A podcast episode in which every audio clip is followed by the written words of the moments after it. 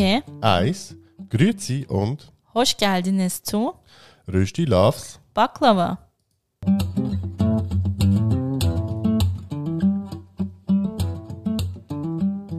Wir sind Yoshi und Rana. In unserem Podcast Rösti Loves Baklava reden wir über interkulturelle Beziehungen, Alltagsthemen, Und den ganz normalen Wahnsinn.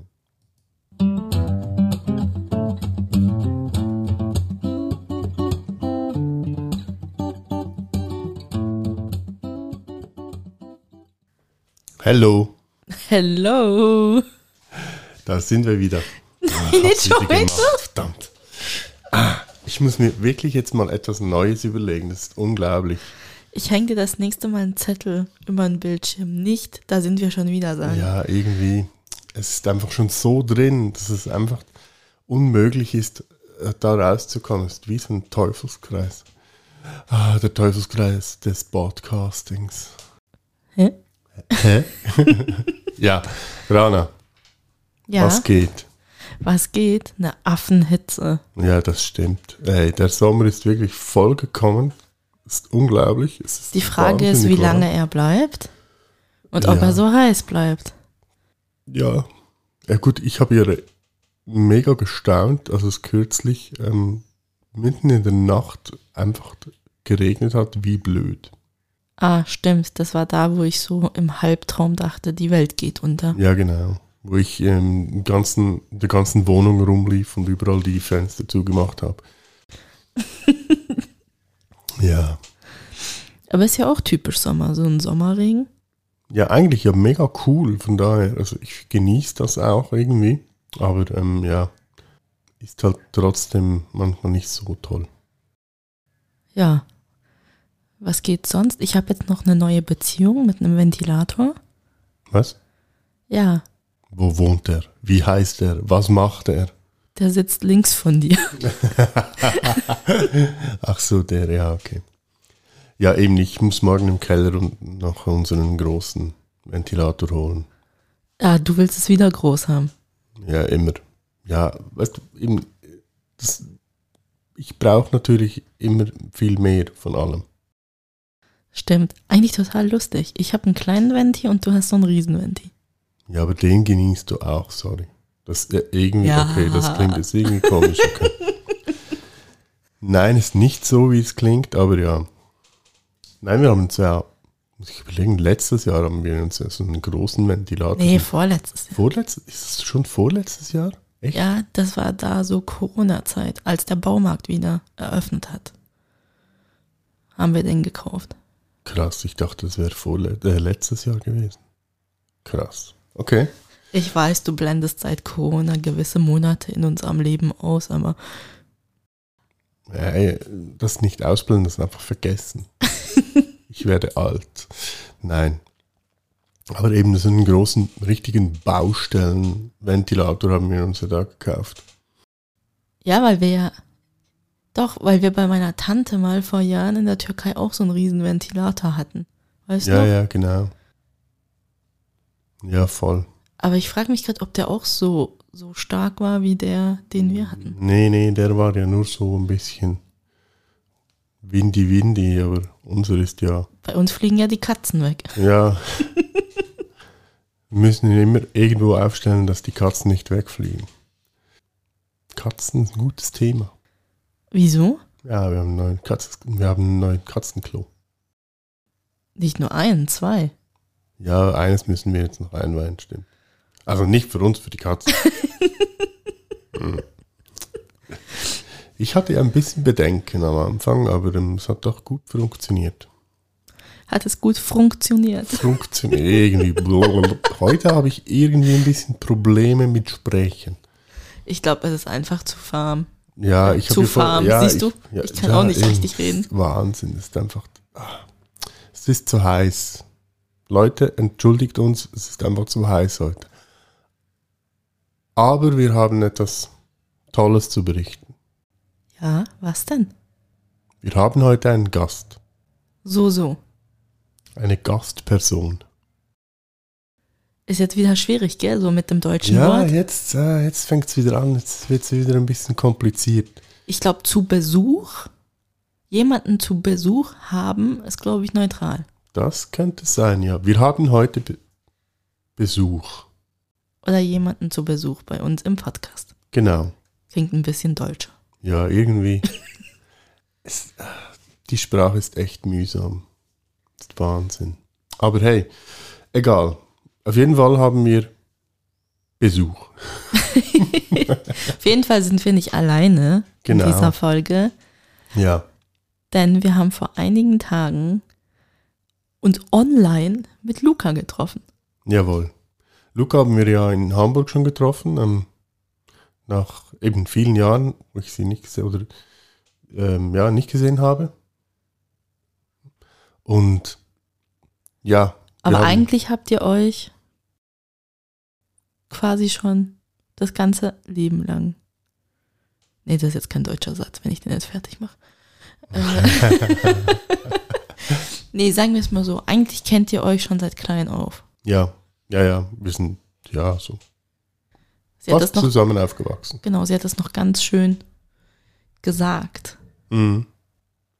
Ja, das hört ihr ja dann. Also eben, wir haben uns online getroffen mit Luca und ähm, ich muss vorweg schicken, ähm, es hat da mal einen kleinen Unterbruch gegeben. Ähm, irgendwo bei Minute 30 oder so. Also etwa in der Hälfte vom, vom, äh, vom Interview gibt es einen kleinen Übergang, der wahrscheinlich nicht so ganz passt, aber ähm, ja, also eben. Nur so, ja. Aber wir hoffen trotzdem, euch gefällt's. Dann hören wir doch rein. Ja, genau, machen wir das doch. Viel Spaß beim Interview mit Luca. Ja, also hallo Luca, ähm, willkommen. Schön hat's geklappt. Hi Luca. schon lange nicht mehr gesehen. Hi Rana, hi Ja, Yoshi. haben- Freut mich. Ja, wir haben uns ja im Februar äh, getroffen, als wir in Hamburg waren. Nach gut 15 Jahren wieder. Ja, crazy. genau. Aber war ja super schön, von daher hat's ja gepasst. Ja, nahtlos Ähm. angeschlossen. Ja. äh, stell dich doch kurz vor, Luca.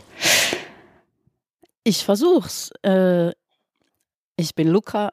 Ich lebe seit 2005 in Hamburg, habe hierher gewechselt aus Luzern, wo ich begonnen hatte, Illustration zu studieren, habe dann hier den Abschluss gemacht mit dem Storyboard zu meinem ersten Comicbuch. Das heißt RPM, so wie Revolutions per Minute und handelte viel von Musik und DIY-Kultur selber ähm, künstlerische Objekte herausbringen und das mache ich mehr oder weniger seither, bringe mit meinen Bands Platten raus, ähm, versuche auch immer irgendwie Andockstelle zu sein in einer experimentellen Band, die wir haben zum Beispiel, da docken viele verschiedene Künste an. Ähm, Genau, beschränke mich nicht so gerne auf mein Zimmerchen und sitze nicht so gerne hier und zeichne, habe aber ein zweites Buch am Start. Das wird Nadel und Folie heißen und inspiriert sein oder angetrieben sein, vielmehr von meiner damaligen Tätigkeit als Hilfskraft in einer Drogenberatungsstelle. Genau, was ich mache, hat häufig einen auch persönlich politischen Antrieb. Und was könnte ich noch sagen? Ich lebe hier mit neun Menschen in einem, in einem großen, in einer großen Büroetage. Alle arbeiten mit, tja, mehr oder weniger mit Kunst. Film ist dabei, Grafikdesign, Musik, äh, Skulptur, Malerei. Ja, soweit zu mir. Okay, schön. Ja, ja Kreativer Grafikdesign Alltag. und so. Sorry? Ein kreativer Alltag. Ja, genau. Grafikdesigner habe ich ja, äh, sieht man auch immer wieder, wenn man ein bisschen so deine ähm, Spuren verfolgt oder so, dass du ja da auch immer wieder ein bisschen etwas machst in die Richtung. Also neben den ganzen äh, Covers natürlich für die Bands und so, die du, in denen du ja bist. Möchtest du noch was dazu sagen, wo, woher ihr euch eigentlich kennt? Wäre, glaube ich, noch ein guter Einstieg. Ja, woher kennen wir uns? Wir wurden zusammen in eine Familie geworfen vom Universum. Ja, genau, ungefähr so, ja. Und dann ähm, haben wir relativ lange eigentlich so ein bisschen nebeneinander gelebt, so irgendwie familiär, also nicht direkt nebeneinander, aber so halt, ja, man hat sich dann an den ganzen Familientreffen oder so immer wieder gesehen und hatte eigentlich schon eine gute Zeit. Und dann war das etwa um 19, 1999 war dann das erste Skilager. Ja, stimmt. Und da haben wir dann so gemerkt, hey, okay, wir sind ja nicht nur verwandt, sondern ja, wir verstehen uns auch sonst super gut. Und ähm, ich habe da immer noch irgendwo so alte Briefchen von dir und von Yves, deinem Bruder, meinem Cousin. Ähm, ja, immer lustig, es war immer lustig, so irgendwie eben so die ganzen Skilager und ja, was wir sonst noch so erlebt haben. Zusammen spinnen und spielen. Genau. genau, und eine Gemeinsamkeit ist vielleicht auch noch, dass wir beide einen Wahlnamen tragen, weil andere Menschen fanden, dass ähm, unsere Wahlnamen nicht äh, die richtigen wären. Oder? Ja, gut, das stimmt, ja. Bei mir hat sich das so ein bisschen herauskristallisiert mit der Zeit. Irgendwie. Was ja bei Luca wahrscheinlich nicht anders ja, ist. Gut, das Ja? stimmt. ja, Voll. ja. Ansonsten, ja, eben wir haben uns halt lange, wirklich sehr, sehr lange natürlich nicht gesehen irgendwie. Aber ich fand es eben ja sehr schön, dass wir uns auch nach der langen Zeit irgendwie, irgendwie, wie ich ja schon mal gesagt habe, und so der Faden war sofort wieder da, habe ich, hatte ich so das Gefühl und das war so, das war mega schön eigentlich. Ja, das kann ich nur zurückgeben. Ja, ansonsten eben, also mit dem Wahlnamen, das ist eigentlich äh, ein guter Einstieg. Ähm, ja, vielleicht auch zum, zum Sagen, wieso, dass du, oder wieso, dass, dass du einen anderen Namen gewählt hast. Ähm, mein Name Luca, mein persönlicher Name Luca, äh, der war irgendwie da. Der, ich weiß nicht genau, wann der zu mir kam oder wann der so an die Oberfläche gespült wurde. Ähm, ich habe den nicht irgendwo gesucht aus langen Listen von Namen. Äh, der war einfach da, als ich in einer kleinen Runde von, naja, gar nicht so eine kleine Runde, in einer Runde von etwa 15 Leuten, mit denen ich auch regelmäßig Veranstaltungen mache und so, ähm, irgendwie nicht mehr anders konnte, als denen zu sagen, Leute, ich möchte nicht mehr äh, binär angesprochen werden, nicht mehr mit meinem äh, Namen, der im Ausweis steht, der mir genauso wie mein Geschlecht bei der Geburt zugewiesen wurde. Ich möchte das endlich ablegen. Das hat noch nie zu mir gehört. Ähm, äh, ich sehe mich anders als männlich oder weiblich. Ich sehe mich eben non-binär.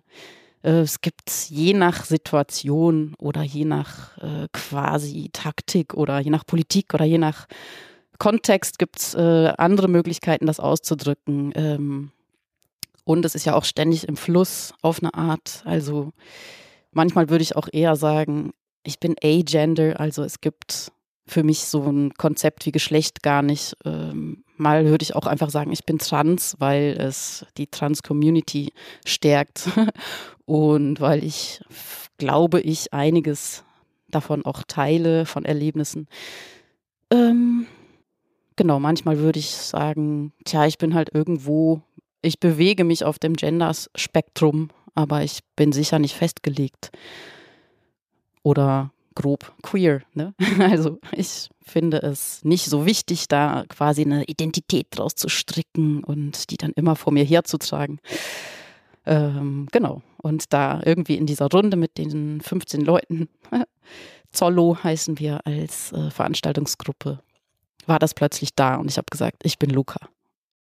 Wie hat deine Gruppe darauf reagiert? Haben die das erwartet, dass da jetzt mal irgendwann mal etwas von deiner Seite her kommt? Ähm, nee, nicht direkt erwartet, aber sehr schnell, sehr positiv, ähm, sehr in einem sehr flüssigen, fließenden, nicht flüssigen, fließenden Übergang angenommen. Ich verfall auch manchmal noch in ein komisches Schweizer, halb Schweizer, halb hochdeutsches Kuddelmuddel zurück. ähm, ähm, ich kann mich gar nicht so genau an die Situation erinnern. Ich müsste jetzt ein bisschen was zusammenstricken und eine Geschichte draus machen. Lassen wir es einfach mal dabei stehen. Du hast ja jetzt vorhin angesprochen, dass du halt da deine Freundschaftsgruppe hast. Und ich nehme an, dass das Leute sind, die grundsätzlich auf dieses Thema sensibilisiert sind oder das Verständnis dafür haben. Aber mich würde jetzt so eher interessieren, wie haben Menschen außerhalb deiner täglichen Begegnungszone so reagiert, wenn du dich dann als Luca vorgestellt hast? Ich habe ja das mir so eingerichtet. Ähm, ich will nicht sagen das Glück, aber ich habe mir das so eingerichtet als Mensch mit Musik und mit vor allem Comiczeichnerei äh, sowieso als kreativ wahrgenommen zu werden und sowieso mit Menschen zu tun zu haben, die Künstlernamen akzeptieren. Äh, daher ist das nicht so ein, äh, stoße ich da nicht so auf Wände. Allerdings zum Beispiel im Gesundheitssystem bin ich durchaus auf ähm, Unverständnis und Misskonzeptionen getroffen und so weiter. Zum Beispiel habe ich natürlich erstmal nach ähm, Hilfe auch gesucht äh, auf einer, äh, naja, psychologisch oder medizinischen Ebene, um äh, mir dessen sicher und ganzheitlich bewusst zu werden. Und da wurde mir auch von sich selbst als Experten ausweisenden Leuten zum Beispiel gesagt, ja, du musst ja erstmal mit deiner Trauer arbeiten oder du musst erstmal dies und das abklären lassen bei, bei einer Medizin, äh, Medizinerin, bla bla bla.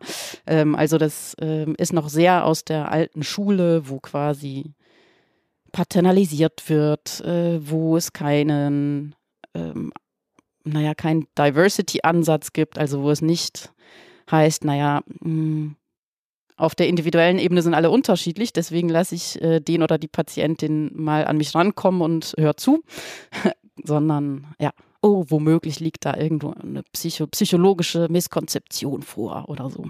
Man geht eigentlich immer davon so aus, alles, was nicht der Norm entspricht, also zumindest im medizinischen Bereich, geht man immer davon aus, da ist irgendwas kaputt. Ja, ja, interessant.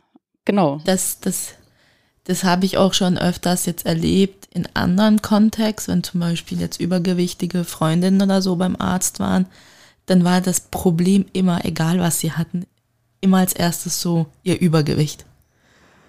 Ja. Obwohl sie vielleicht irgendwie eine Mandelentzündung hatten, jetzt so ganz grob gesagt. Ja, ja. Also ich glaube, da so in der Medizin denken die schon so in Schwarz-Weiß. Ich denke, das ist äh, tatsächlich so ein Schlüsselbegriff, die Normsetzung oder so die versteckte Norm.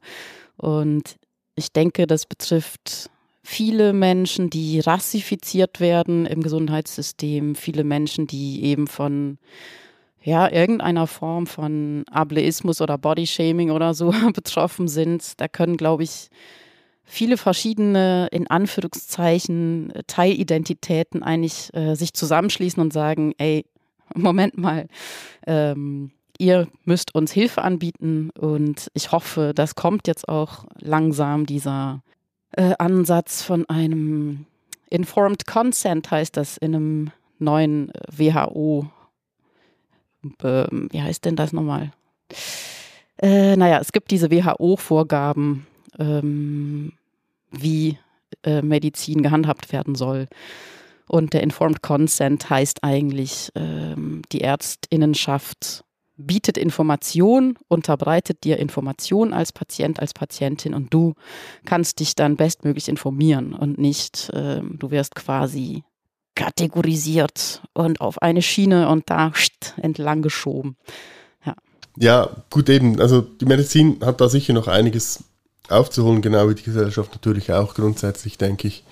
Ähm, der Weg äh, ist sicher noch lang, aber ähm, eben zusammen, alle zusammen sollten das ja irgendwie eigentlich schon schaffen. Ja, aber es ist natürlich immer auch wieder ein Thema, das auch eben gerade in der queeren Community oder so, eben auch der Hass, der ja einem entgegenschlägt oder so, ein Teil weit. Ähm, hast du da irgendwie Erfahrungen gemacht? Zum Glück nicht so eindringliche.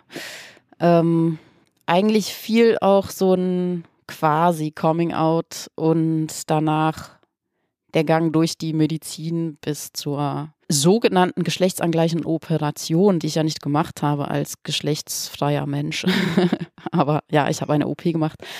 Ähm, das fällt alles in die Zeit gerade vor und während Corona. Also es, ich habe dadurch wenig äh, Sichtbarkeit gehabt oder hergestellt, habe aber sogar im engsten Freundeskreis immer mal diese natürlich relativ harmlosen Diskussionen, aber dieses, ähm, ja, ich will aber nicht mich als Cis-Mann bezeichnen, weil das ist gerade so dermaßen out. Und dann muss ich einmal erklären, naja, aber Trans und Cis sind halt diese beiden Möglichkeiten, die es gibt. Also entweder du bist mit dem Geschlecht, was dir bei der Geburt zugewiesen wurde und deinem Körper, den du bei der Geburt erhalten hast, zufrieden, dann bist du cis. Oder du weißt, das stimmt so nicht, dann bist du trans. Und mehr ist da dann nicht. Aber genau, äh, solche harmlosen Diskussionen gibt es viele. Und klar, ich verfolge auch online zumindest äh, mehr als in gedruckten Medien diese Diskussion und denke, dass es gibt da viele StichwortgeberInnen, zum Beispiel ähm, und viele auf Englisch, weil da tatsächlich, ne, wir merken es ja selber, wir haben queer als Wort ähm, und das kommt natürlich aus dem Englischen. Wir haben allyship als Wort und das kommt natürlich aus dem Englischen. Und eine stichwortgebende Person ist zum Beispiel Alok Weidmenon. Äh, ihr folge ich bei Instagram zumindest und diese Person sagt auch, eigentlich sollten Menschen eben bemerken, dass ihre Gegenwehr und ihre unter Umständen ihre Gewalt eher eine Abwehr ist, selber sich zu befreien und selber zu heilen, dass, dass da eben so eine Kategorie geschaffen wurde, mit der sie eigentlich nicht so zufrieden sind und die sie nicht so richtig rauslässt und die ähm, in, in, ihr Leben kappt auf eine Art. Und äh, das in Hass oder Gewalt umzuwandeln gegen Menschen, die die Frechheit haben, sich zu befreien von einer Kategorie und zu zeigen, dass es anders geht. Äh, also eben anstelle von das in Hass umzuwandeln, müssten die eben selber versuchen, von dieser Verwundung zu, ja, zu genesen, äh, selber gekappt worden zu sein. Und genau, Alok sagt auch, ähm, wenn Menschen fragen, ähm, wie, wie kann ich dir helfen, äh, du als marginalisierte queere Person, dann sagt Alok eben, du brauchst mich nicht fragen, wie du mir helfen kannst. Ich brauche keine Hilfe. Ich habe schon meinen Stolz und ich bin ich aber ich kann dir helfen, denselben Stolz auch zu gewinnen und auch zu heilen. Und das geht nur zusammen. Und nicht jemand muss ähm, der queeren Community helfen, sondern äh, diese jemand Person muss erkennen, dass sie sich selber noch besser befreien kann, äh, wenn sie zusammenkommt und wenn wir alle zusammenkommen als große Community. Mhm. Ja, eben, das, das ist ja so ein Thema, das haben wir ja in einem anderen Podcast irgendwie schon auch besprochen, wo wir das Thema einmal aufgegriffen haben, wo, wo auch ich gemerkt habe, ich bin immer noch viel zu verkopft in der ganzen Situation. So, oh, wie, wie reagiere ich jetzt oder wie muss ich reagieren? Anstatt wirklich einfach befreit zu sein und einfach zu machen eigentlich, sondern eben ich denke irgendwie viel zu viel nach. Ich glaube, das liegt am Erwachsenensein. Das, ja. Weil ein Kind macht das nicht. Ja, gut, das stimmt, ja. Ein Kind macht, probiert. Das andere Kind hat dann auch vielleicht Verständnis, wenn es jetzt halt mit der rechten Hand gewunken hat, statt mit der linken. Und sagt dann vielleicht, links gefällt mir aber besser. Und wir denken immer so nach, weil wir immer denken, ich will es ja jedem gerecht machen, ich will ja korrekt sein, ich will nicht in Fettnäpfchen treten. Ja, wir sind halt in diesen, in diesen Schemen irgendwie ein Teil weit auch gefangen, oder? Von daher, denke ich. Ich glaube, so unsere Generation oder auch die vorher, die wurden halt so ein bisschen auch so erzogen, so bloß nichts falsch machen. Nicht anecken, ja. Genau, immer so passen und in der Reihe gehen und Ja, ja, klar, ja. Das ist schon so, ja. Total. Ja, ja. Und ich finde es auch gerade witzig, dass du rechts und links als Beispiel genommen hast, weil es könnte, es hätte ja auch sein können, dass damals äh, die Mode sich entschieden hätte, dass es äh, zwei Abteilungen gibt in jedem Kaufhaus, eine für Linkshänder und eine für Rechtshänder. Und dann würden wir heute vielleicht total viel von unserer Identität an Links- und Rechtshändertum festmachen. Aber stattdessen wurde halt das Konzept Geschlecht irgendwie historisch und lokal ähm, eingeführt. Und ja, jetzt sehen wir die, die Welt durch diese Linse des Geschlechts. Und genauso hätte es ähm, durch alt und jung oder links und rechts. Und klar, das spielt alles mit, ähm, geprägt sein können. Ja, gut, das stimmt schon, ja.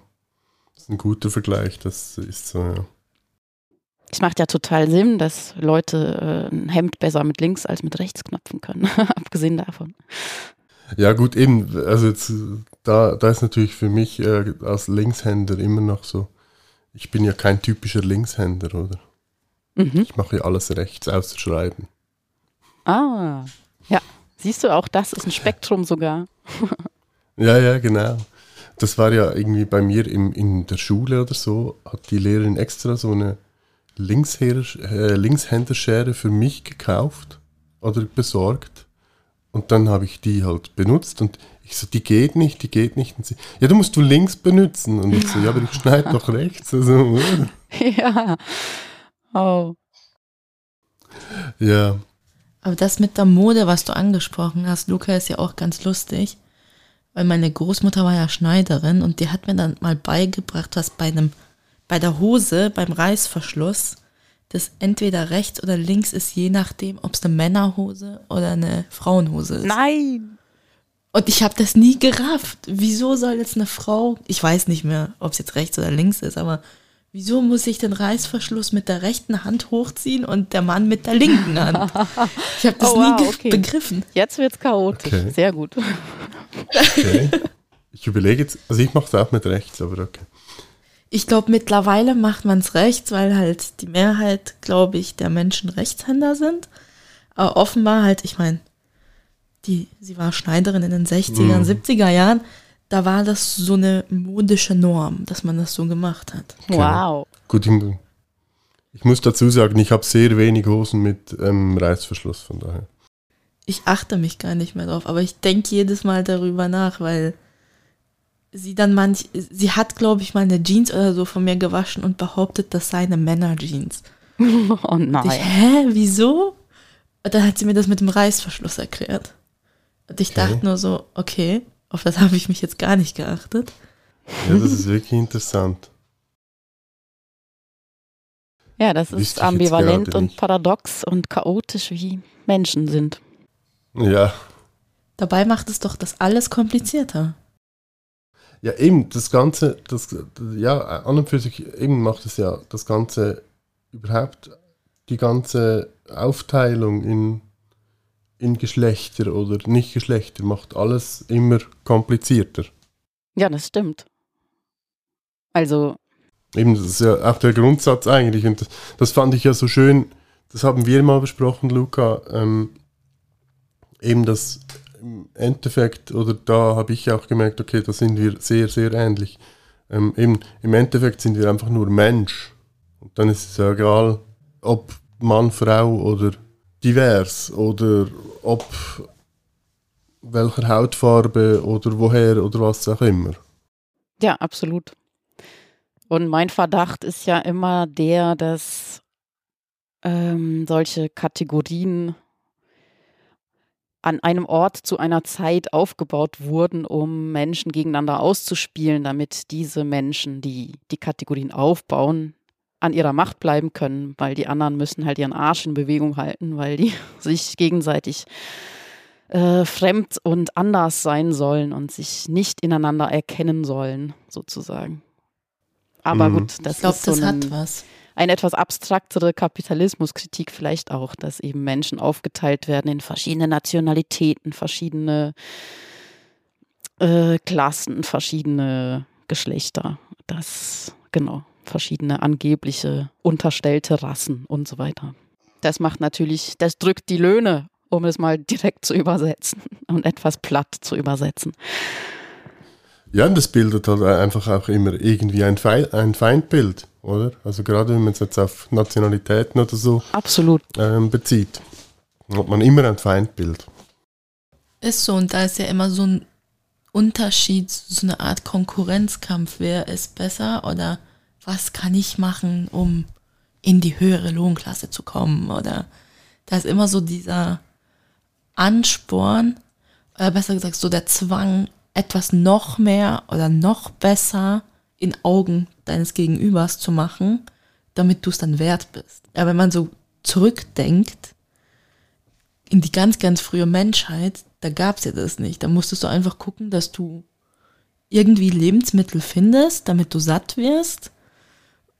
Und irgendwann kam dann noch die Idee, du suchst eine Beschäftigung, damit du halt nicht einfach rumliegst. Sei es jetzt auf Bäume klettern oder irgendwas aus irgendwelchen Ästen zusammenbauen oder irgendwas ausprobieren, irgendwas erfinden. Aber da war ja dann auch nicht, also ich gehe mal davon aus, ich habe es ja nicht erlebt.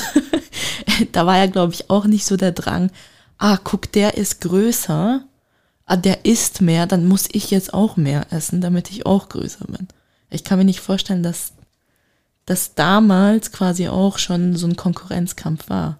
Es muss ja irgendwas von uns erfunden sein. Dass man sagt, es gibt diese Stufen, die man erreichen muss, in Anführungszeichen. Ja, gut, der Mensch hat, hat sich natürlich schon immer, ich glaube, das ist so eine Entwicklung, die der Mensch grundsätzlich durchgemacht hat, dass er sich natürlich immer für besser hält als der andere. Ein wenig.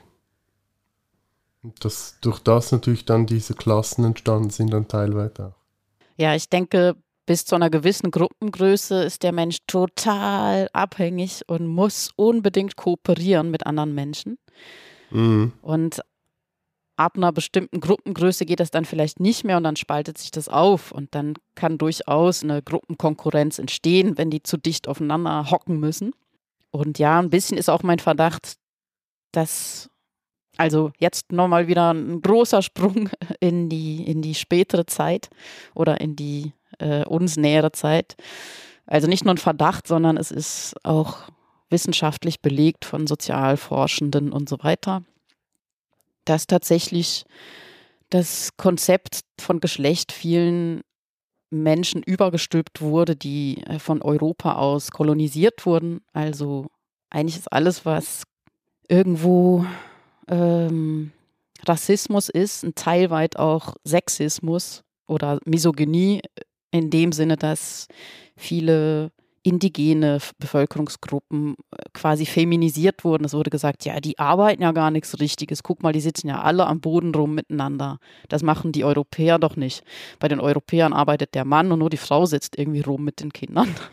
Und ähm, ich glaube, das ist alles super eng ver verquirlt miteinander, dieses Kolonisieren und Geschlechter herstellen. Und diese, genau, Macht erhalten dadurch, dass du als äh, jetzt vielleicht nochmal ein bisschen alles über einen Kamm geschert, äh, weißer Heterozis-Mann äh, entscheiden kannst, wer jetzt wie wertig ist oder wie viel Macht kriegt und wer in deine Nähe darf und wer Abstand halten muss. Und klar, genau, da ist immer Geld im Spiel. Ich spreche jetzt nicht einfach nur von moralisch oder irgendwie intellektuell oder so, sondern Money Talks. Ähm, ja, wir hatten ja vorhin schon die Sprache ein bisschen angesprochen. Also eben gerade da, wir haben ja sehr viele Wörter aus dem Englischen in dem Bereich. Das hat sicher auch damit zu tun, dass ähm, die deutsche Sprache da ein bisschen, ja, sag mal, beschränkt ist, was das betrifft. Naja, man könnte sagen, im Deutschen gibt es sehr viele Wörter für sehr viele Sachen, aber die sind eher entweder weiblich oder männlich. Ja, sie sind einfach auf ein Geschlecht bezogen immer, ja. und nicht einfach auf, auf, auf die Sache. Ja. Ich weiß gar nicht, ob wir das damals in Hamburg auch so besprochen haben. Doch, doch, wir haben es kurz auch angesprochen, Mama. Im Türkischen zum Beispiel gibt es ja auch, also gibt es sehr viele Bezeichnungen, die einfach neutral sind. Ähm, da wird jetzt nicht zwischen Ärztin und Arzt unterschieden, sondern es ist einfach der Mediziner. Also der, die Medizin, Medizinperson, die, Ja, die Tätigkeit wird in den Vordergrund gestellt, ne? Nicht die Person, die die Tätigkeit ausführt. genau, oder irgendwie auch allgemein bei allen Berufen, wenn ich jetzt so überlege. Ich glaube, das einzige Wort, was mir so einfällt, ist Krankenschwester. Weil da haben sie auch so, ein, so eine Art Schwester in das Wort eingebaut, statt einfach pflegende Person. Aber sonst ist alles eigentlich sehr neutral gehalten. Auch wenn du jetzt jemanden ansprichst mit du oder es gibt nicht ein er macht es, sondern es ist einfach diese Person macht es. Es ist immer so, es ist halt so das Neutrale. Also es wäre jetzt kein Unterschied, ob ich jetzt sagen würde, er macht es oder wenn jemand sagen würde, sie macht es zu mir. Und ich glaube, das macht es jetzt vor allem auch jetzt so in unserer Sprache, wenn wir so miteinander reden, finde ich es dann wieder so kompliziert, weil das uns ja so total eingetrichtert wurde. Entweder Arzt oder Ärztin oder lange wurde uns ja beigebracht, ja, äh, du benutzt mal das Maskulin, das ist einfach so ein Generi, so ein generelles Wort, das man benutzt. Aber dann ist man auch so, dann denkt man auch, ja, wieso jetzt? Wieso soll ich Arzt sagen, wenn es doch auch Ärztinnen gibt? Andersrum ist es dann wieder so total komisch, dass man es überhaupt unterscheidet. Dass man überhaupt zwei Wörter hat. Ja, eben, ich denke, dass da wahrscheinlich noch in den nächsten Jahren noch einiges passieren wird. Also soweit ich mich erinnern kann, was ich jetzt ein bisschen auch gelesen habe, sind ja da auch so verschiedene Sprachwissenschaftler daran, das irgendwie zu verändern, die Sprache in, dem, in dieser Hinsicht. Ja, genau. Sprache ist eigentlich etwas, was immer schon mutiert hat und ah, ich weiß selber nicht mehr genau, was ich sagen wollte, aber es hatte irgendwas damit zu tun, dass das ist jetzt äh, meine äh, ähm, Küchenwissenschaft hier, das ich, kann ich nicht bestätigen aus Büchern, ähm, aber genau daher kommt mein Verdacht, dass einfach im deutschen Sprachraum das geschriebene Wort ist so unfassbar wichtig und das ist so schwer, das geändert zu bekommen. Es wird ihm nur geglaubt, wenn es geschrieben ist. Und ähm, deswegen soll Sprache sich auch nicht so schnell verändern, sonst ist das geschriebene Wort ja äh, in, äh, bedroht und muss neu geschrieben werden. Und dieses, ähm, ich habe den Verdacht, dass im deutschen Sprachraum plus minus äh, einfach die, dieses geschriebene Wort äh, dem wird viel zu viel beigemessen, das wird viel zu stark dominiert von eben den, den Mächtigsten, die entscheiden dürfen, wann das geändert wird und wann nicht. Ähm, Und das hängt vielleicht auch ein bisschen damit zusammen, dass, dass wir ganz stark das Optische auch privilegieren und weniger das, äh, das Gehörte. Da ist ein Podcast eine ganz gute Gegenansage für auf jeden Fall. Denn wenn das, wenn das gehörte Wort und das gesprochene Wort ja ähm, auch eine herausragendere Stellung bekommen würde, dann und sprechen äh, ist ja irgendwie so total grundlegend und hören ist total grundlegend, genauso grundlegend wie sehen, ja.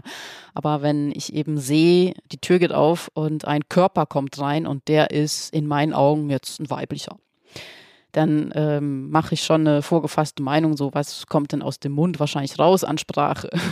Und wenn wir halt eben hören würden, klar, auch dann gibt es noch verschiedene Tonlagen, die wir vielleicht auch noch versuchen zu entziffern, aber ähm, wenn wir vielleicht einfach hören würden und hören, wie die Sprache beim Sprechen sich entwickelt und vielleicht auch schneller eben entwickelt, als der Duden dann hinterherhinkt oder, ähm, weiß ich nicht, ein Gesetz vom Schweizer Parlament verabschiedet wird. Ähm, vielleicht würde das helfen, äh, die Sprache als äh, sich dauernd als dauernd mutierendes Kulturgut einfach äh, zu akzeptieren.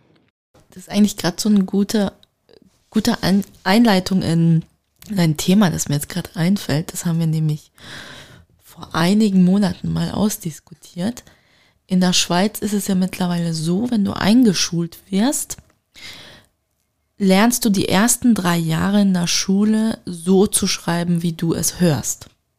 Also da wird nicht auf Grammatik geachtet, aber ab der vierten Klasse musst du dann die Grammatik beherrschen. Und da war dann auch so die Diskussion, wie viel Sinn macht es? Weil einerseits ist es ja wirklich das, was du sagst, wenn wir wirklich einfach nur so schreiben würden, wie wir es hören, würde man es ja trotzdem noch verstehen. Aber da ist ja noch diese Grammatik, die wir trotzdem durchsetzen möchten. Und ja, das dann den Kindern quasi aufbürgen, quasi erstmal drei Jahre, ja, du schreibst jetzt so, wie du das hörst oder wie du empfindest, dass man das schreiben würde, ist ja irgendwie noch eine coole Art, ihnen überhaupt beizubringen, wie man schreibt. Aber dann quasi nach den Sommerferien sagen, so, jetzt musst du aber bitte mit zwei T schreiben. Da ist so, so die Überlegung oder der Sinn dahinter ist mir noch nicht so ganz klar. Mm, Ja, aber ich, ich, ich überlege jetzt gerade, also ich glaube, ich sehe den Sinn jetzt ein bisschen. Also der Sinn ist einerseits sicher, die Kinder lernen natürlich die Buchstaben und verstehen, wie sie sie einsetzen müssten oder müssen. Also dass man Affe halt mit einem A am Anfang schreibt zum Beispiel oder so. Ob jetzt das zwei F drin, drin hat oder ein, das spielt ja dann im Endeffekt nicht so eine große Rolle, aber sie wissen, okay, ich brauche ein A, ich brauche ein F und ich brauche sicher ein E. Ich glaube, das ist so ein bisschen der Hintergrund. Ja, ja, das verstehe ich auch, aber dann der Sinn, dass du nach der dritten Klasse quasi sechs Wochen Urlaub hast, in die vierte Klasse kommst und dann sagt die Lehrerin so, jetzt schreiben wir Affe mit zwei F. Ja, Obwohl du es drei Jahre lang so geschrieben hast, wie du es gehört hast. Ja, aber ist es wirklich so hart? Oder, äh, Nee, das ist jetzt ein bisschen ja, ja, eben, überspitzt, also aber wenn du drei Jahre lang etwas immer so machst, dann reicht auch ein Jahr danach nicht, das sofort zu verstehen oder zu verinnerlichen, dass du das jetzt anders machen musst. Vor allem im Kindesalter, ich meine, da bist du zehn. Dahinter fragst du ja dann auch, wieso musste ich das jetzt drei Jahre lang so, also wieso durfte ich das drei Jahre lang so machen und wieso kommen jetzt da so viele Regeln auf mich zu? Ja, ja, also äh, es hat sicher auch den Hintergrund natürlich, dass eben, weil im Endeffekt ist natürlich, ist genau wie das Sehen oder so, ist es ja mit dem, mit dem Hören zum Teil auch ein bisschen so. Also kein Mensch sieht ja immer die Farbe genau gleich. Also jeder nimmt Rot zum Beispiel anders wahr. Oder? Weil da gibt es immer eine, einen kleinen Unterschied. Und ich glaube, mit dem Hören ist das ja genauso. Also, und ich denke, da braucht es natürlich dann schon eine gewisse, einen gewissen Standard, dass wir uns einfach auf diesen Standard einigen, dass man halt das so schreibt oder macht, weil wir es natürlich in der Kommunikation grundsätzlich brauchen. Aber das Problem ist natürlich, wenn man das Deutsche ans anschaut, also Deutsch ist eine der schwersten Sprachen, die es überhaupt gibt, weil die Grammatik einfach jenseits von Gut und Böse ist. Also da, da steige ich ja zum Teil nicht einmal eben jetzt, ja, ich weiß, also jetzt eben, wenn, wenn irgendwie kommt, ja, mit, ja, bring das Wort jetzt mal in Futur 3 oder sonst irgendwas, dann, was? Hä? Keine Ahnung. Ey. Stimmt, also klar aus dem Schweizerdeutschen gerade äh, alle deutschen Hochdeutschen oder schriftdeutschen Zeitformen auf einmal verstehen zu wollen, das äh, fiel mir auch schwer. Ich, was gibt es im Schweizerdeutschen?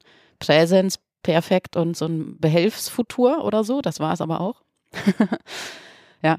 Ja, ich habe, ich ich stecke da nicht so drin in Schulsystem und wie Sprache erlernt wird, aber ich finde den Punkt auf jeden Fall total interessant, dass wir jeder Mensch auf Erden sehr wahrscheinlich einfach in einer anderen Wirklichkeit lebt, weil für jeden Menschen die Farbe ein bisschen anders ist, der Ton ein bisschen anders ist. Und ich finde es unfassbar, dass wir uns überhaupt äh, verständigen können eigentlich. Und klar, dann braucht es einen gewissen Konsens oder eine Abmachung, wie jetzt äh, Affe geschrieben wird. Ähm, und ich hoffe zumindest, dass diese, diese Idee, die die Schule da hat, ähm, etwas damit zu tun hat, sich bewusst zu sein, dass aus vielen verschiedenen Wahrnehmungen vielleicht trotzdem eine Basis geschaffen werden kann, auf der wir uns verständigen können. Und besonders schön fände ich natürlich, wenn da auch der Gedanke vom immer neu lernen und immer wieder verlernen auch drin wäre, weil genau gerade wenn es, ähm, wenn wir, vorhin haben wir gesagt, dass wir ganz doll in solchen Schemata drinstecken und kaum rauskommen und Angst haben, etwas falsch zu machen, weil wir da jetzt mal auch raus müssen. Ähm, und das Schöne wäre ja dann zu wissen, in so einem Stadium, äh, okay, ich habe jetzt Jahr, jahrzehntelang das so gemacht, aber ich darf es wieder verlernen und ich kann es auch anfangen, jetzt anders zu machen. Das wäre eigentlich ganz schön, wenn damit auch sowas gemeint wäre. Ja, in jedem Fall, ja. Ich wollte jetzt noch auf die Lebenssituation, weil Luca wohnt ja in einer Wohngemeinschaft, in einer ganz großen. Also groß für wen ist jetzt die Frage, aber so, sagen wir es mal so, nicht, nicht so eine Dreier-, Vierer-WG, wie man sich das halt so vorstellt. Und mich würde so ein bisschen interessieren, wie funktioniert das mit so viel, also mit mehr wie vier Menschen unter einem Dach? Wie habt ihr euren Alltag geregelt und wie macht ihr das? Das ist ähm, zauberhaft einfach. Wir, ähm, ich glaube, alle sind auch hier, weil sie das schätzen, eine ähm, eine Vielzahl von ähm, Meinungen, Ideen, Sichtweisen immer mal zu haben, wenn Lust drauf ist. Also es ist nicht so, dass wir uns verabreden in der Küche oder ähm, irgendwelche strikten Meetings haben, sondern wer Lust hat, guckt halt mal, hängt ein bisschen auf dem Balkon rum und guckt mal, ob jemand dazukommt.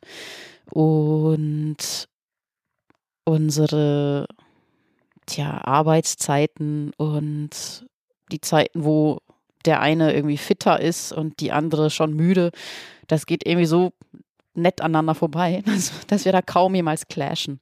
Und ich glaube, es sind auch alle hier, weil alle Lust darauf haben, eben Ressourcen zu teilen. Also eine Waschmaschine reicht, äh, eine Dusche reicht. Eigentlich ist es Quatsch, überall für zehn Leute und jeder hätte jetzt eine Badewanne.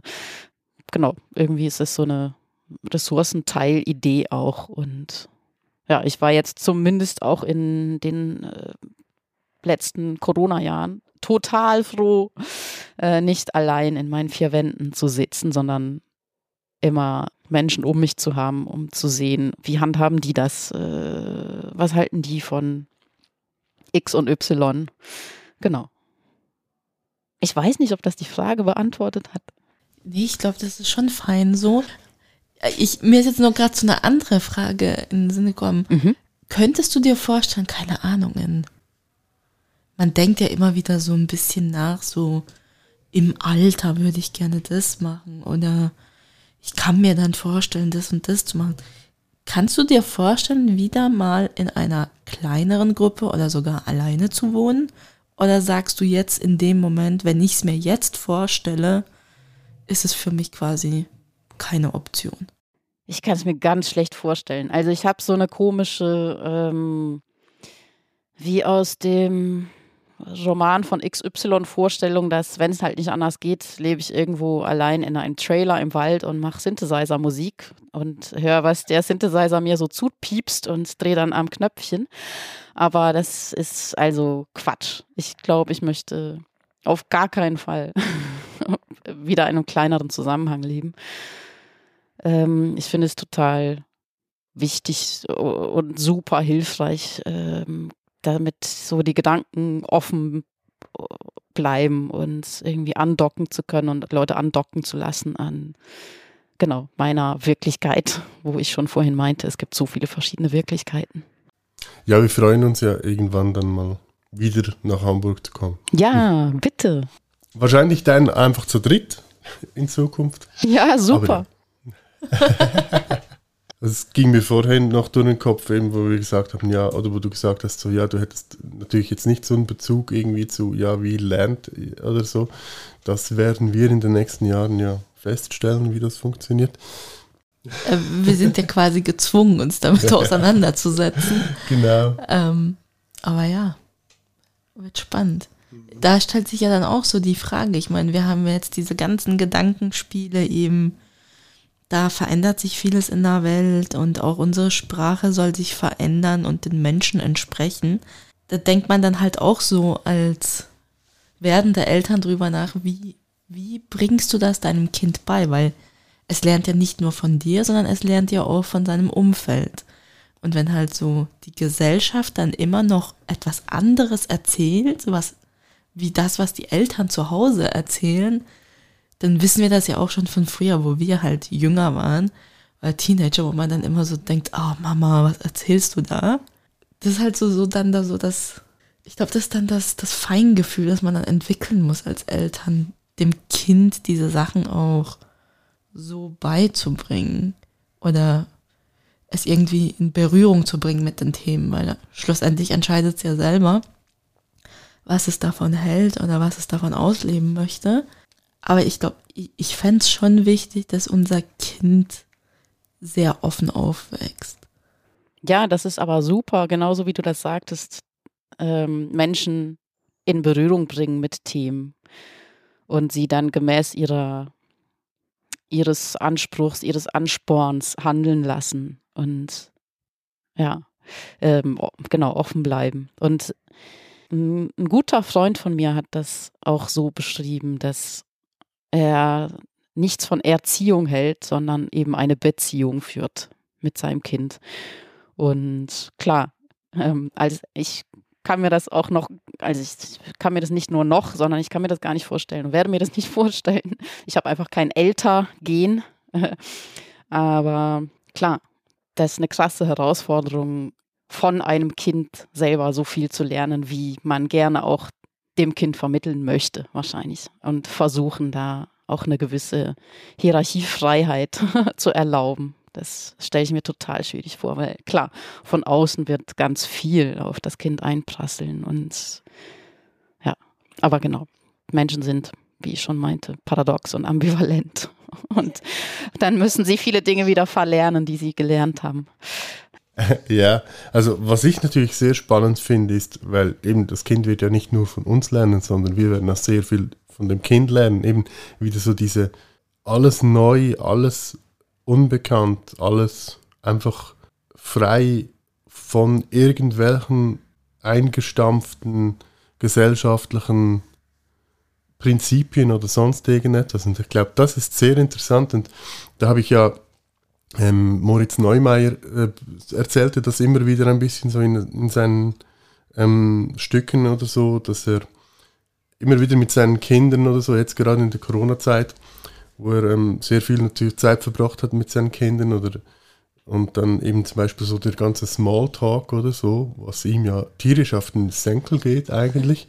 Und sein Sohn hat ja da eine schöne äh, Situation gefunden, wie er das halt umgeht. Irgendwie, er hat ihn so beschrieben, es war irgendwie so ein Laternenumzug oder so, wo die Kinder halt so eine Laterne machen mussten und dann sei so eine ältere Dame gekommen, so, ah, das ist aber eine schöne Laterne und ah, das hast du aber sehr schön gemacht und so und irgendein und nach zwei, drei Sätzen hättest du gesehen, dass es seinen Sohn eigentlich ankackt und er hätte dann einfach zu der Dame gesagt, jetzt zünde ich dich an. Oh. Und dann sei die Diskussion beendet gewesen und er sei einfach weitergelaufen. Leute vor den Kopf stoßen. ja, und irgendwie so einfach, ja, nein, ich habe keinen Bock auf Smalltalk, lass mich in Ruhe. Ja. Wir hatten heute im Büro auch wieder so ein Thema. Ich glaube, ich glaube, vom einen Arbeitskollegen hat, der hat zwei Kinder, eine Tochter und einen Sohn. Und die Kindergärtnerin hat offenbar irgendwie jetzt angerufen und gemeint, ja, ähm, ob er nicht mal vorbeikommen könnte, weil, keine Ahnung, sein Sohn hätte einem anderen Kind eine Kopfnuss gegeben. Und er meinte dann, ja, wir können gerne reden, aber ich frage mal den Kleinen, was da ist jetzt. Und der Kleine sei dann ganz traurig da gesessen und hat gemeint, ja, die haben mich den ganzen Morgen ignoriert, geschubst, wollten mir die Spielsachen wegnehmen, wollten nicht mit mir spielen. Und dann ist er gekommen und hat noch das letzte Spielzeug aus meiner Hand gerissen. Und dann wusste ich nicht mehr weiter, weil er ja nicht auf mich gehört hat, weil ich ständig gesagt habe, ich möchte auch mitspielen oder gib mir das zurück, dachte ich, ich mache es jetzt mit dem Kopf. Und er saß da und dachte so, ja, ein Erwachsener hätte das vielleicht jetzt nicht gemacht und hätte noch tausendmal rumdiskutiert. Aber nachdem der Kleine dem anderen halt die Kopfnuss gegeben hat, durfte er mitspielen. Und danach war das eigentlich für die Kinder erledigt. Aber die Lehrerin fand das dann natürlich nicht in Ordnung, fand das halt aggressiv und so. Wo man dann halt auch wieder so sieht, Kinder denken ganz anders. Die denken nicht so wie wir, ah, das war jetzt aggressiv oder das war jetzt nicht gut und sehen nur die Kopfnuss, sondern das Kind denkt sich halt, ja, den ganzen Tag war es so und ich habe es ihm so oft gesagt und ich wollte doch auch mitspielen und sie haben mich ausgeschlossen und danach habe ich das gemacht und dann hat es ja funktioniert. Das war, das war so das Learning von dem Kleinen, wo er dann gemeint hat, ja, aber nicht immer Kopfnüsse verteilen. Ja, eben, ich denke da auch natürlich, dass wahrscheinlich die Lehrer heutzutage auch ein bisschen zu viel, oftmals zu viel in das Ganze rein interpretieren oder so. Weiß nicht so recht. Das weiß ich nicht, aber das lernen wir ja dann in den kommenden Jahren.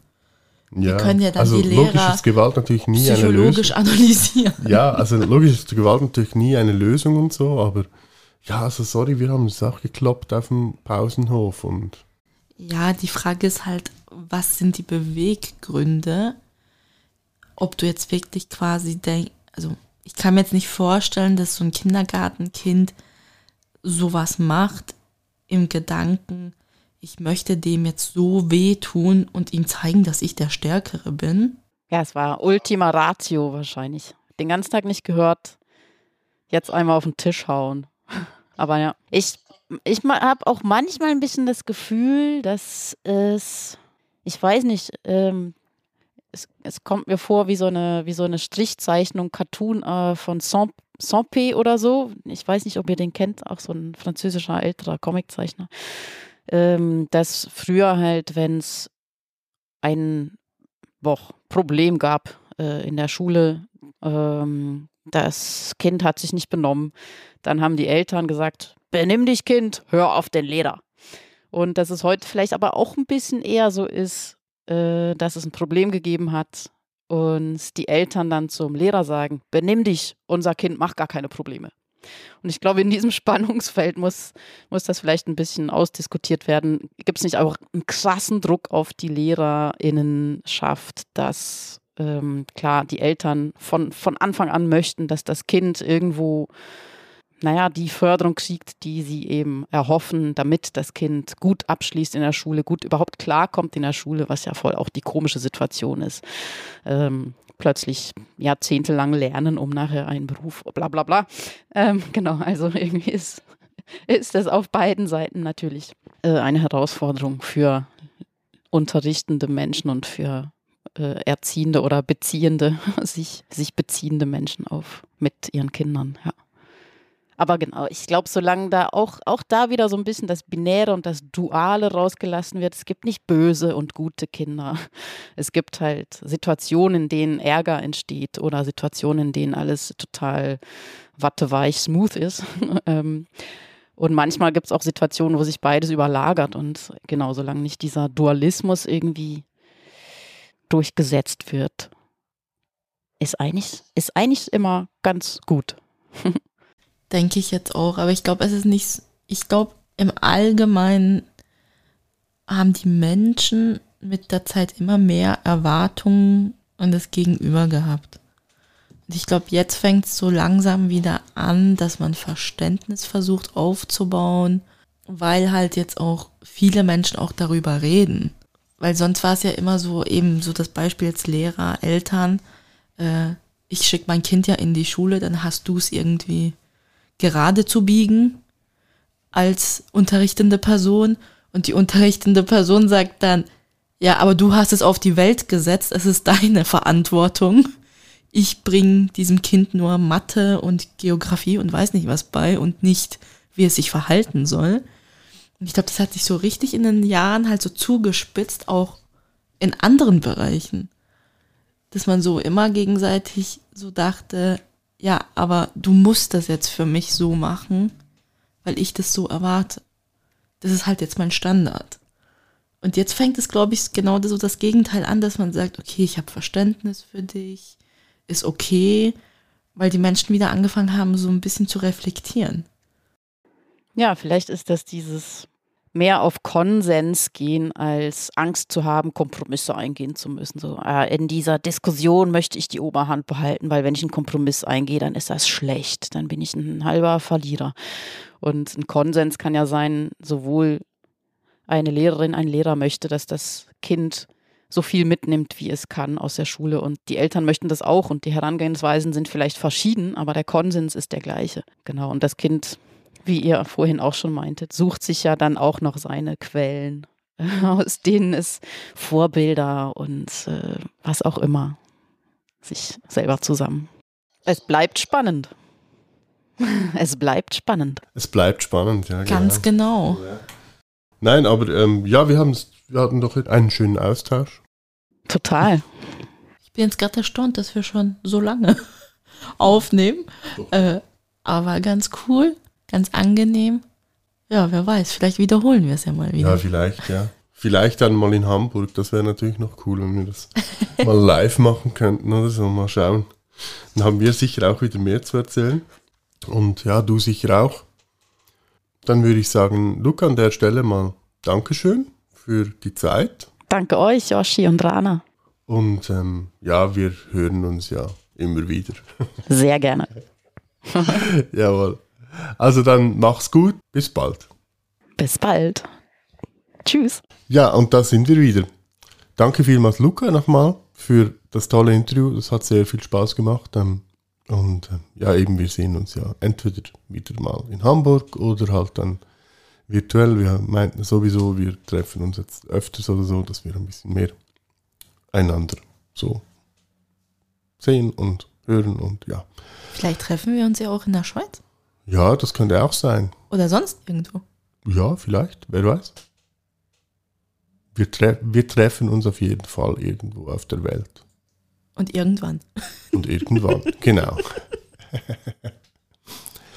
ja, Rana. Aber sonst, ähm, ja, ich glaube, dann sind wir soweit durch, oder? Im Großen und Ganzen.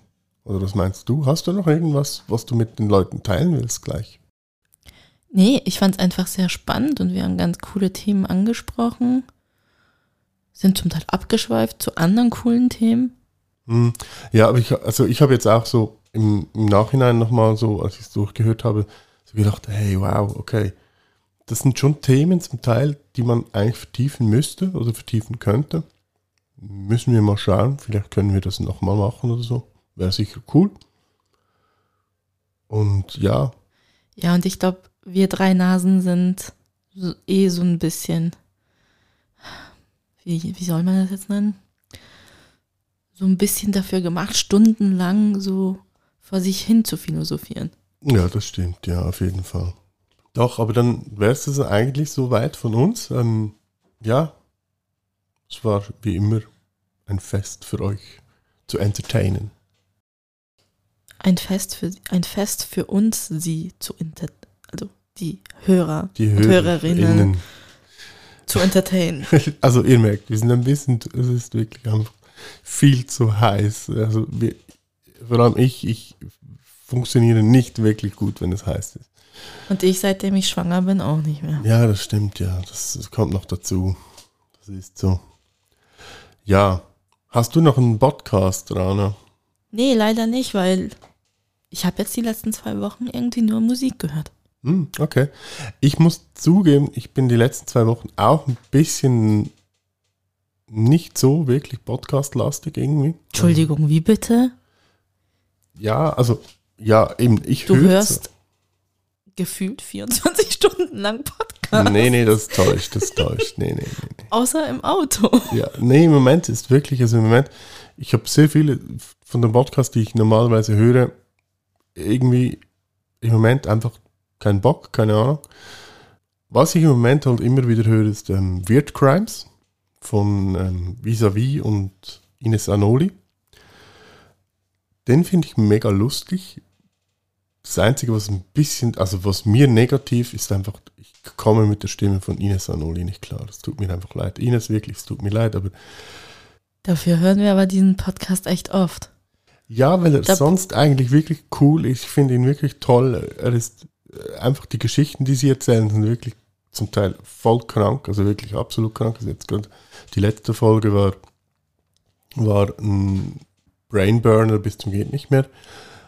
Ich muss zugeben, ich bin ja sonst eigentlich empfindlich, was Stimmen angeht, aber ich verstehe jetzt deine Empfindlichkeit nicht bei diesem Podcast. Ja, eben, also ich glaube, es ist einfach auch so eine, keine Ahnung, es gibt's halt. Also ich sei nicht böse gemeint in dem Sinn und ich höre es ja trotzdem sehr gerne. Also, aber einfach irgendwie, ja. Ich glaube, wir müssen jetzt nicht länger, weil es wird, glaube ich, nicht besser. Also von daher. ja.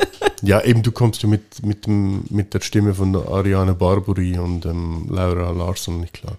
Ich weiß nicht mal mehr, wie die heißen, weil ich es mir einfach nicht mehr anhöre. Ja, gut, eben, den Podcast gibt's nicht mehr, von daher ist es egal. Gut, Perfekt. Dann, Dankeschön, tschüss.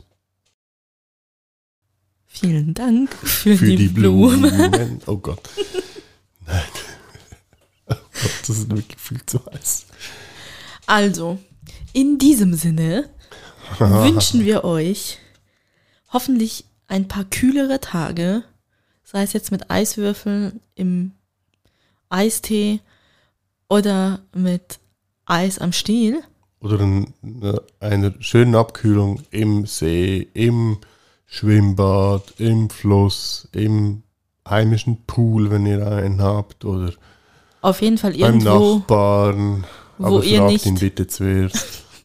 auf jeden Fall irgendwo, wo ihr nicht wie Sardinen in der Büchse rumliegen müsst. Oder beim Rasensprenger. Ich schaue gerade aus dem Fenster und sehe neben, nebendran äh, einen Rasensprenger aktiv. Aktiv klingt irgendwie komisch, aber okay. Es sprengt auf jeden Fall jemand den Rasen. Bumm. Nee. Aber wir sollten uns vielleicht anfreunden mit diesen Nachbarn. Vielleicht, ja gut, also, ja, hey, hier unten, die haben einen Pool im Garten. Also ich freue mich lieber mit denen an. Nee, dann musst du mit denen da rumhocken und rumquatschen. Ja, da und kannst du einfach so ein, durch den Rasensprenger springen. alle zwei Stunden mal durch den Rasen rennen Wuh, und dann wieder weg. nackt. Mal schauen, wie lange es das geht. Nee, nicht nackt. Nicht nackt? Wieso nicht? Ja, also dann wünschen wir euch auf jeden Fall eine gesegnete Weihnachts... Äh, nein. Eine, Falsch. eine erfrischende Sommerzeit. Jetzt habe ich es. Das ist doch schön. Jo, Jo. Also, dann bis in zwei Wochen und tschüss. arrivederci.